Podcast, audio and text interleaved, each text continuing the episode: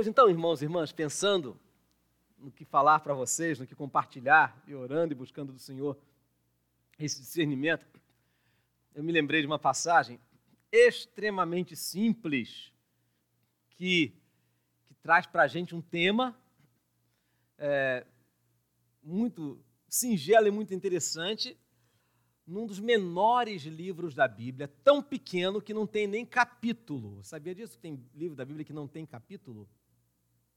Já reparou isso? Livros da Bíblia que não tem capítulo.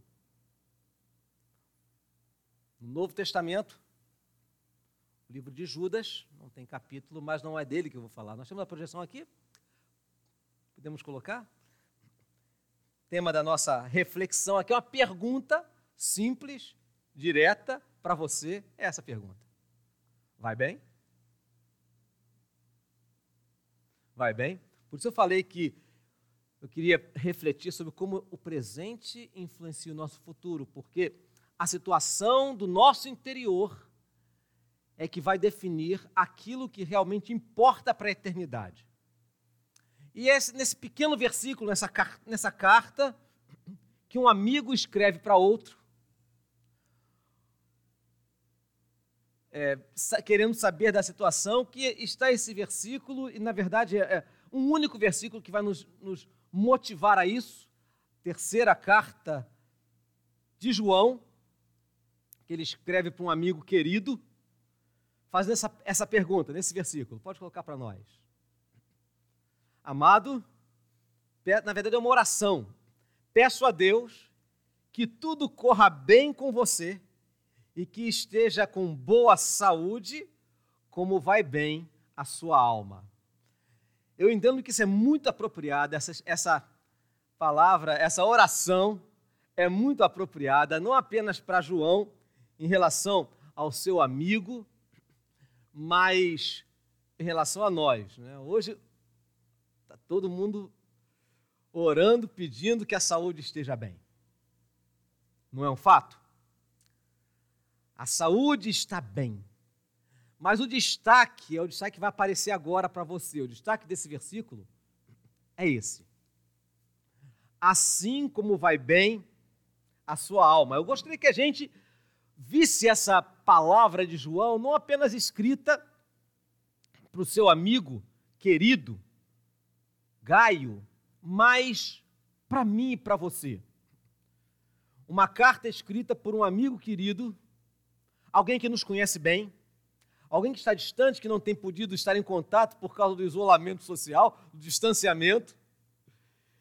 E de repente esse amigo ou essa amiga escreve para você dizendo isso: Amado, amada, eu peço a Deus que tudo corra bem com você, que você esteja com boa saúde, como vai bem a sua alma. Eu achei essa palavra muito provocativa, muito instigante. Para mim, pelo menos, mexeu muito, porque me faz pensar, me faz lembrar, porque essa, essa palavra é para nós hoje, essa carta foi escrita para mim e para você hoje, porque essa palavra de João, para mim e para você, é, nos faz pensar em coisas que normalmente ficam esquecidas da, da nossa vida, quando nós temos outras preocupações muito profundas. E nós, nesse tempo, não há dúvida nenhuma que a, esse tempo que nós estamos vivendo, a maior preocupação do mundo inteiro é uma preocupação de saúde. As discussões políticas que existem por aí até criticam o fato de que é, existe muita, muita controvérsia, o que, que seria mais importante, a saúde, o emprego. É uma controvérsia muito grande, mas não há dúvida que a preocupação com a saúde percorre a vida da gente o tempo todo. Mesmo antes desse um ano e meio que temos vivido de pandemia, mas mais intensamente ainda isso. E às vezes essas, essas preocupações, essas ocupações nos fazem esquecer de alguns pontos centrais que determinam a nossa vida aqui, a maneira como nós vivemos aqui e a maneira como nós encaramos o futuro, o futuro, o futuro do presente e o futuro do futuro. Então eu queria trazer para vocês algumas questões, é, fazer vir à tona. E eu, eu entendo que hoje a nossa, a nossa partilha aqui tem basicamente esse foco, nos fazer trazer de novo à tona, ou se você tem pensado nessas coisas, graças a Deus por isso, mas manter no palco, manter sob os holofotes coisas importantes que diversas preocupações tiram do cenário para a gente. Jogam para segunda para segundo plano, para a gaveta de baixo, para o quartinho dos fundos e às vezes saem da nossa da nossa perspectiva e na verdade são as coisas que definem a nossa vida mais ampla, segundo as escrituras, segundo a palavra do Senhor. Então a primeira coisa está bem clara nesse versículo e veja só o que o que eu queria que você visse para nós. Pode colocar. Essa é a primeira afirmação. A verdadeira qualidade de vida é medida pelo estado da minha alma. A verdadeira maneira de viver saudável, pensando no aspecto mais amplo, é definida pelo meu estado interior. Coisa curiosa. As estatísticas têm mostrado que nesse um ano e meio, os consultórios de psicólogos e psiquiatras têm estado entupidos de gente. Entupidos de gente. Porque a situação externa mexe com a vida interior. E uma vida interior desequilibrada, sem confiança, sem estabilidade, afeta todos os campos da existência. Afeta absolutamente todas as áreas. Afeta os relacionamentos, afeta a energia produtiva, afeta a maneira como nós criamos os nossos filhos afeta a nossa saúde física. Enfim, o nosso estado interior afeta tudo. E eu queria fugir um pouquinho de, uma, de um aspecto que muitas vezes a gente cai nele, que é querer compartimentalizar a nossa vida. O que, que é a alma? O que, que é espiritual? O que, que é psicológico, emocional? Queridos e queridas, isso é uma, é uma abordagem desnecessária. Sabe por quê? porque Deus fez a cada um de nós como pessoas integrais, de maneira que todas as esferas da nossa vida são interconectadas e uma influencia a outra. Mas nada é mais central, nada é mais é mais nuclear na nossa vida do que o estado da nossa alma, que é uma forma de falar da nossa dimensão espiritual. E vejam que coisa interessante. João, quando escreve, diz assim: Eu espero que tudo esteja bem com você e que você esteja com boa saúde, assim como vai bem a sua alma. Então, o que João está dizendo é que a referência de saúde verdadeira, a referência de bem-estar, não é a nossa saúde física, não são as condições financeiras, a verdadeira referência, ou seja, o ponto que precisa servir como referência para a nossa saúde geral é a saúde da nossa alma. É como nós estamos por dentro. Porque, como muito sabiamente diz Salomão, guarda, acima de tudo, Provérbios 4, 23. Acima de tudo, guarda o teu coração, porque dele é que provém as saídas, as fontes da vida. E você sabe que quando ele fala de coração, ele está falando dessa dimensão interior, da dimensão espiritual.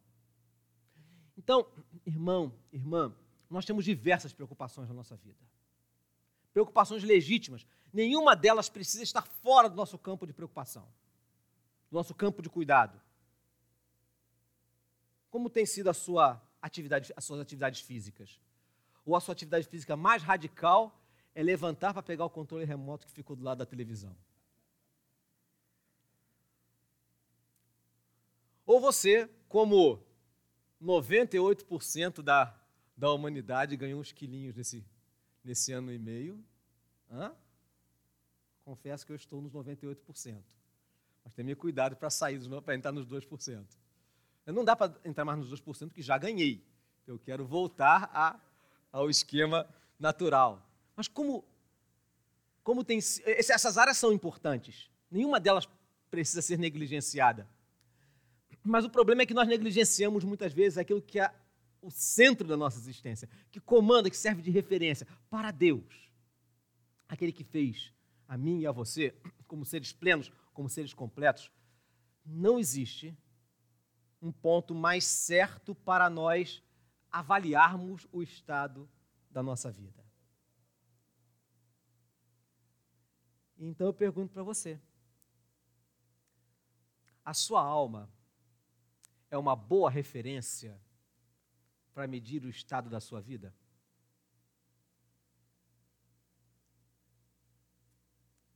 Se um amigo escrevesse para você dizendo: Espero que, que tudo esteja bem com você, como vai bem a sua alma? Você o consideraria amigo ou você diria assim: Puxa, se você quer que a minha vida esteja do estado que está minha alma, você não é muito meu amigo. Como está a sua alma? Como está a sua relação com Deus?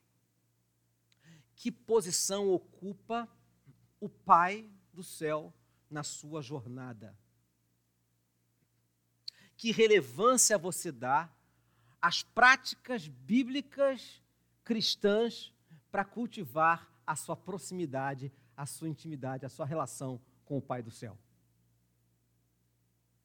Quanto tempo do seu dia você dedica para isso, conscientemente e exclusivamente?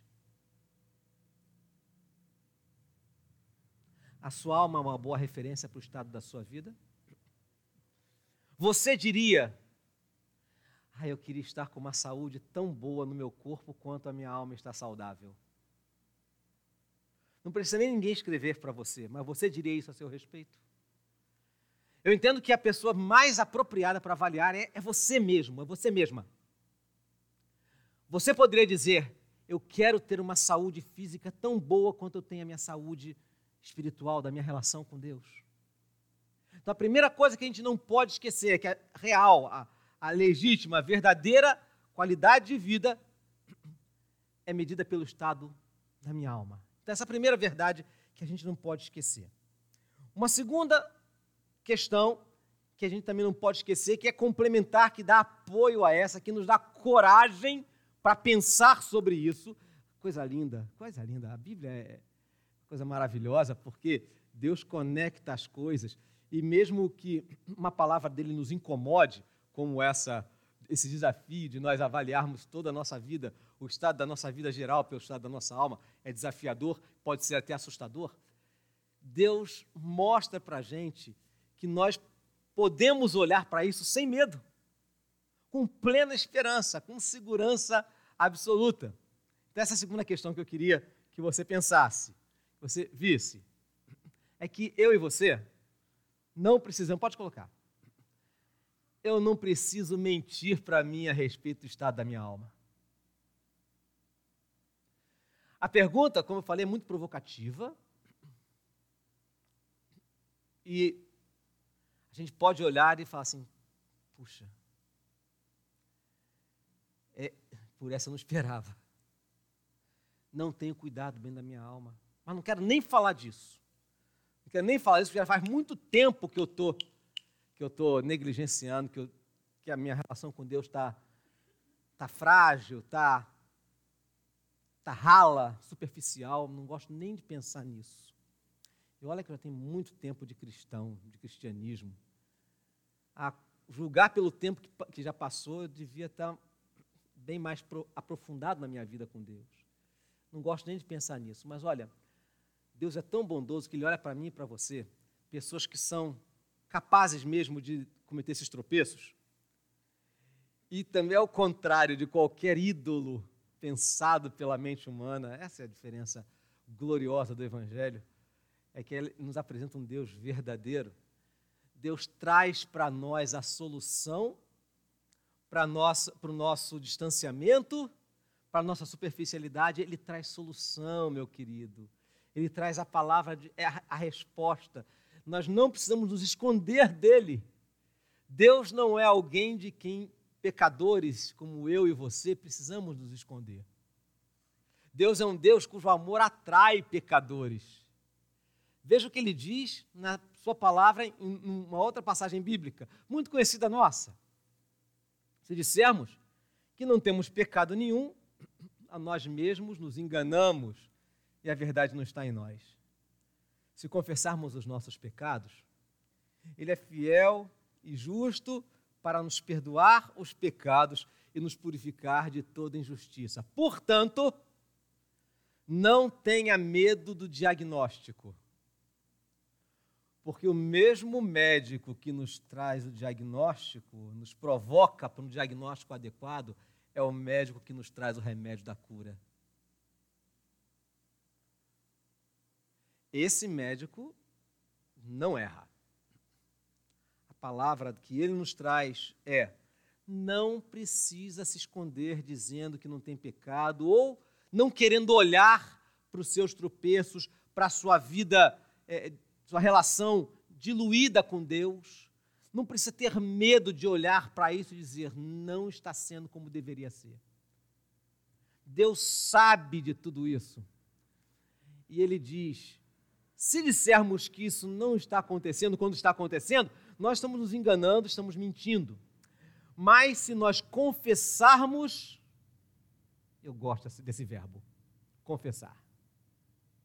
Essa palavra confessar sempre me acompanhou Reverendo Vladimir, aprendi isso na UPA.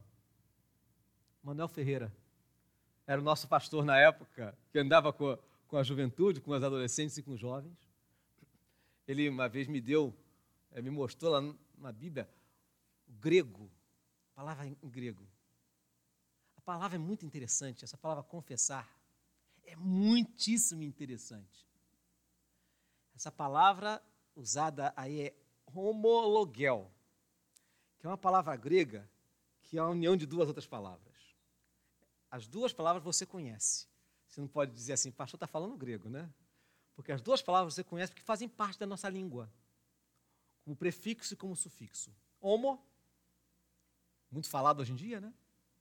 Homo quer dizer. Pode tentar, pode arriscar.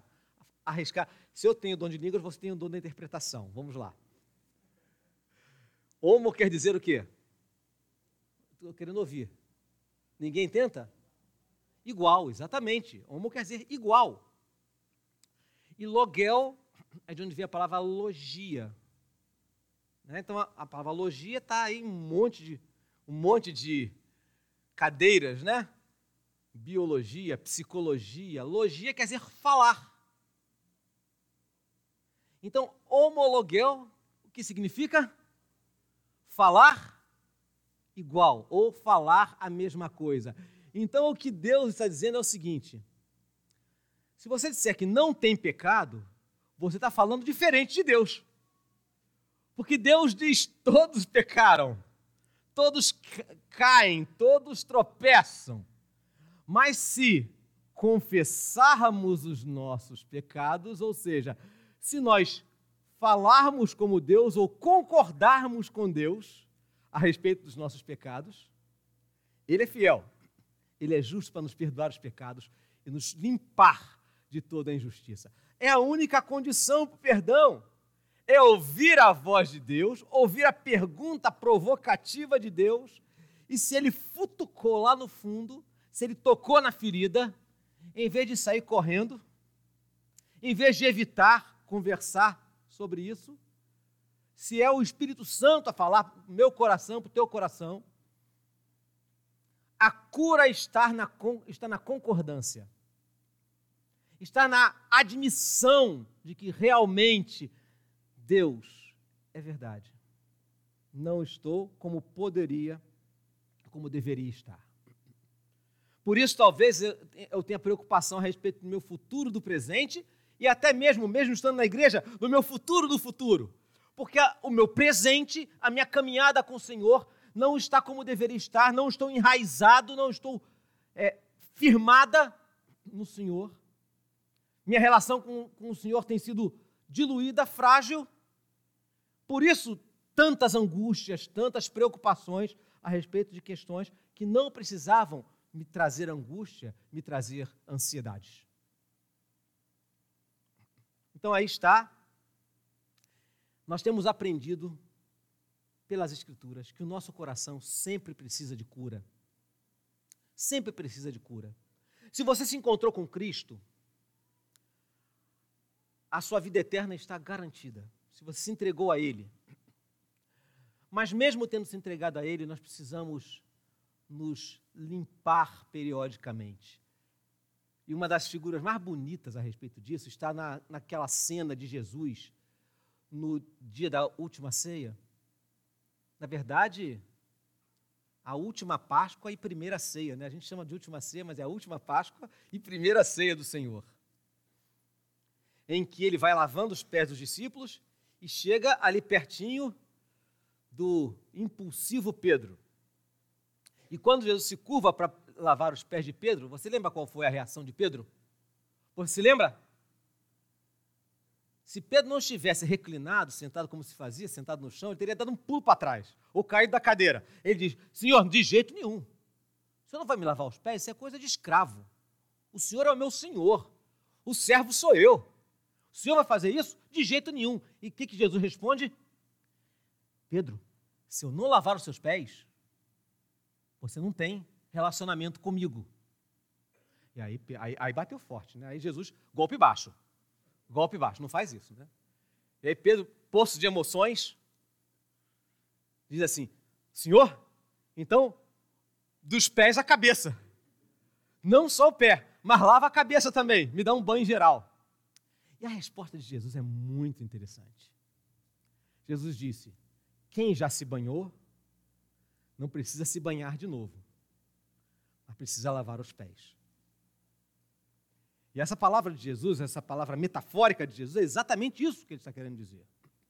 Aqueles que pertencem a, a Ele, que já receberam o lavar regenerador, renovador do Espírito Santo, conforme Paulo fala a Tito, aqueles que já receberam esse, lavar têm a, a, vida eterna garantida, a certeza do futuro em paz. Mas por que, que a gente não, não, não tem muitas vezes o coração sossegado a respeito disso, porque os nossos pés continuam sujos.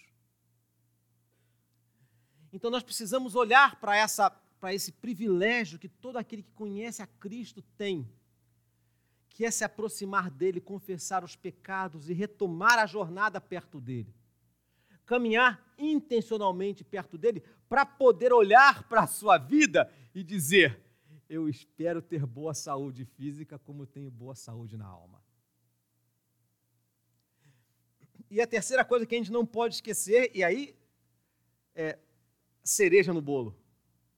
Cereja no bolo. É essa a verdade. Se você acha que é difícil a situação, lembre-se que Deus tem essas duas qualidades. Entre infinitas qualidades, Deus tem essas duas qualidades. Ele tem poder e tem graça o suficiente para operar isso na nossa vida. Vivendo com Ele, a gente pode ser saudável por dentro e por fora. E no, isso num mundo adoecido que não entende o que é verdadeira saúde.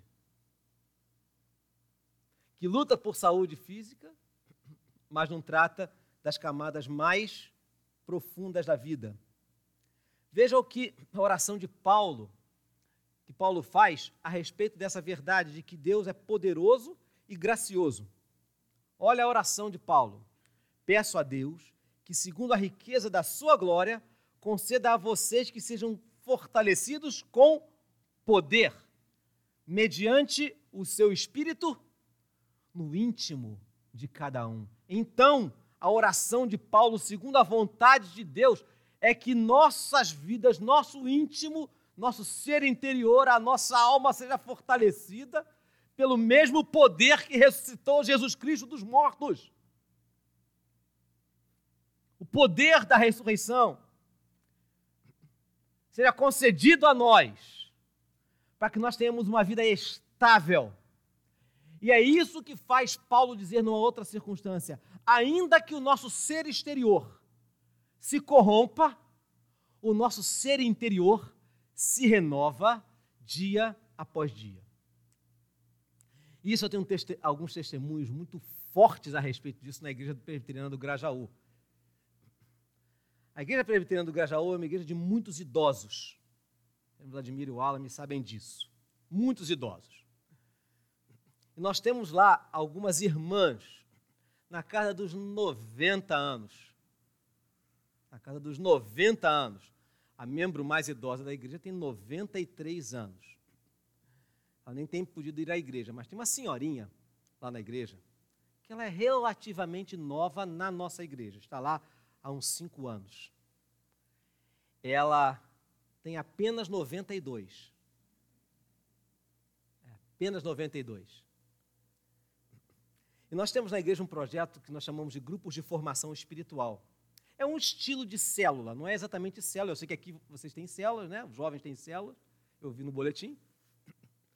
É, lá nós trabalhamos com grupos de formação espiritual, que são grupos pequenos, que se reúnem a cada 15 dias. Nós temos um currículo. E essa senhora é participante assídua. Gente, ela é internauta. Eu estou querendo ver o dia em que ela vai abrir no YouTube o, o, o canal A Vovó de Jesus. Ela é maravilhosa. Ela é, é, e ela disse uma vez, quando ela começou a participar, a participar nós, nós temos, usamos cinco livros no, no grupo de formação espiritual. Quando ela estava terminando o primeiro livro, ela, ela me chamou depois de uma reunião e falou assim, pastor, eu estou na igreja desde pequena. Ela é crente presbiteriana desde que se entende por gente. Não tem filhos. Ela diz: vocês são a minha família. Mas ela falou uma coisa que eu, que eu quase caí para trás.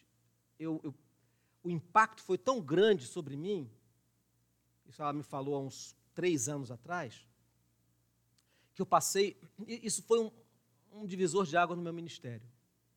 Ela disse assim: Pastor, eu estou na igreja desde que praticamente eu nasci. E eu acho que eu só estou conhecendo Deus agora. Embora ela tenha certeza da sua, da sua salvação, da vida eterna, ela não tinha clareza a respeito do que significava seguir a Jesus e ter essa, essa, essa paz, essa vida em paz, sossegada, confiante no Senhor. E quando ela falou isso para mim, na época, com chegando nos 90 anos, eu fiquei pensando quantos de nós não vivemos essa experiência ao longo da nossa vida toda, durante muito tempo da nossa vida, de distanciamento de Deus, de não perceber essa graça e esse poder de Deus que pode mexer na nossa vida, possa, pode nos fazer fortalecidos com o poder no nosso ser interior. Esse poder é plantado em nós pelo Espírito Santo, no interior da nossa vida. Existe um tipo de vida que é doada por Deus para aqueles que são dele, através de Jesus Cristo. A graça de Deus é muito grande, é tão grande que alcança pessoas que nem querem saber dele. Isso é o que a gente chama, na nossa doutrina, de graça comum. A saúde família, condições, ou seja, isso tudo a gente entende que, embora a, a humanidade não perceba assim muito claramente como graça divina, nós sabemos que é a graça de Deus derramada sobre toda a sua criação. Mas existe um tipo de graça, um tipo de vida que é dada apenas àqueles que se renderam a Jesus Cristo. A você que hoje está participando desse culto, ouvindo a palavra do Senhor. O Senhor diz: Eu tenho aquilo que você já viu na minha palavra, em João 10, versículo 10, onde Jesus, o próprio Jesus diz: O ladrão vem para roubar, matar e destruir. Eu, porém, vim para que vocês tenham vida e vida em abundância.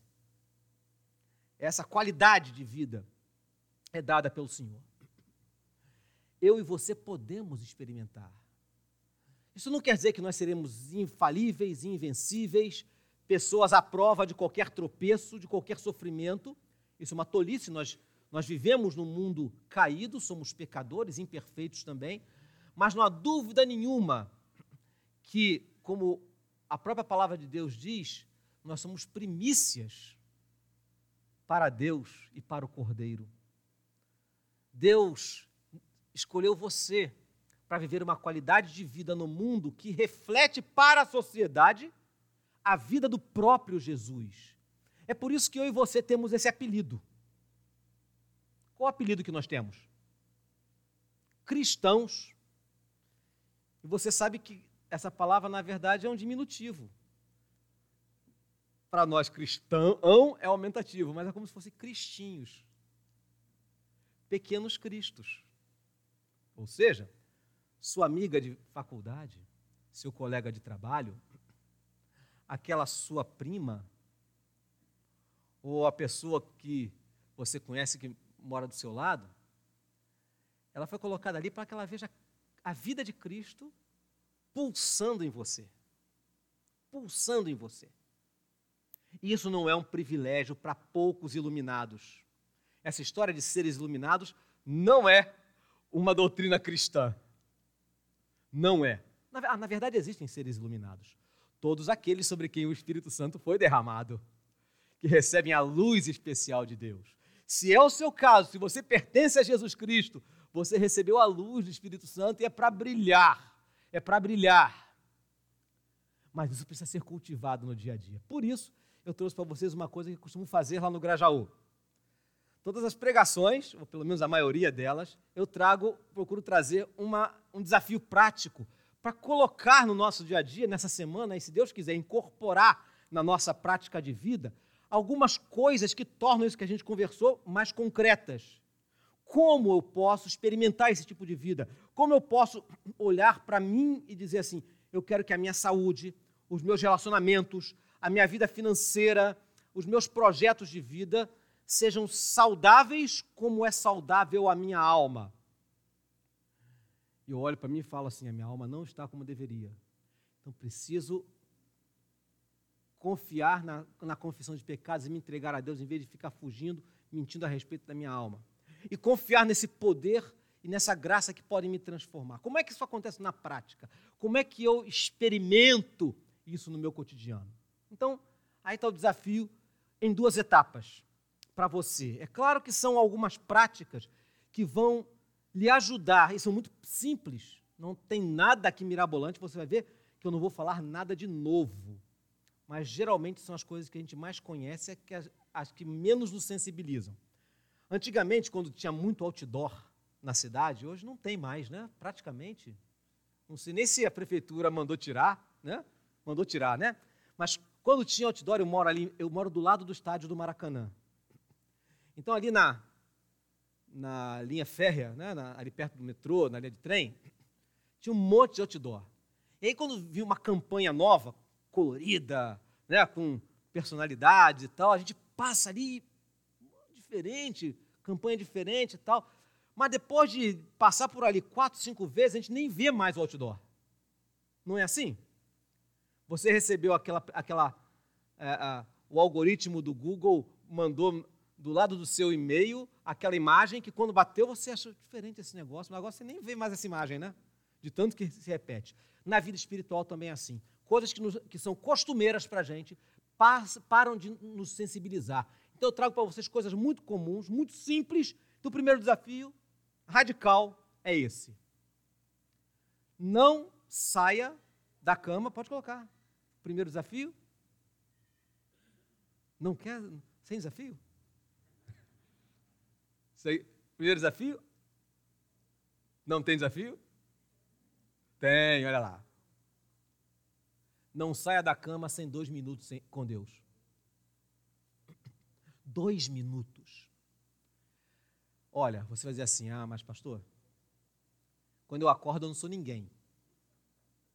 não sei nem onde eu estou, né? Não sei nem meu nome. Bem-vindo ao time, também sou assim. Eu costumo dizer que eu só acordo depois da segunda caneca de café. Mas, se você é assim como eu, eu vou te abrir uma exceção. Levanta, corre no banheiro, lava o rosto com água gelada. Depois volta para a cama, não se cubra, volta para a cama. E passa dois minutos agradecendo a Deus pela noite de sono. Ou se a noite de sono foi mal dormida, peça a Deus um bom dia de trabalho, um bom dia de atividade. Dois minutos, simples, conversando com o Pai que ele seja a primeira pessoa com quem você conversa no seu dia. Dois minutos. É muito.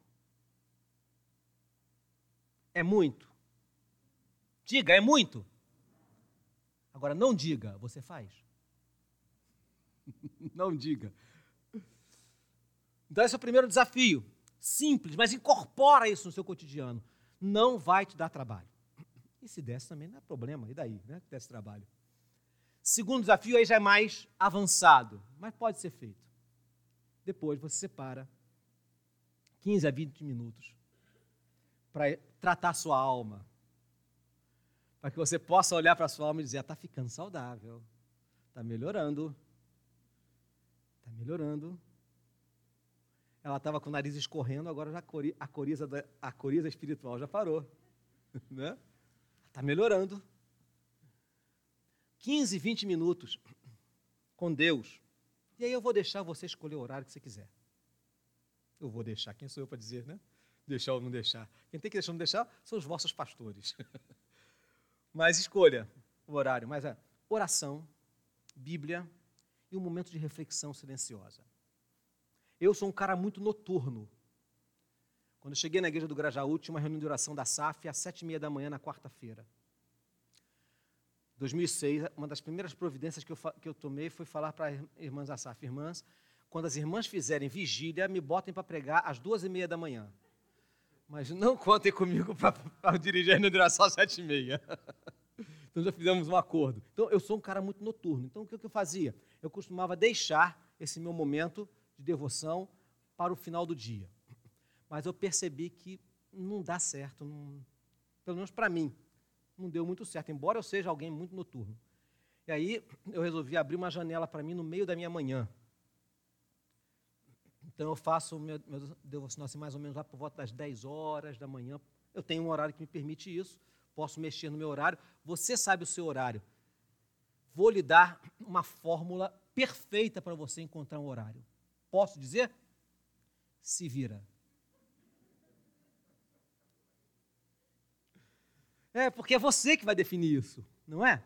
Não existe uma fórmula perfeita. A verdade é, isso é essencial. Isso é o lavar os pés. É nesse tempo que você vai estar aos pés de Jesus, lavando seus pés, confessando seus pecados, ajustando a sua sintonia com Ele e, e angariando, obtendo saúde para a sua alma.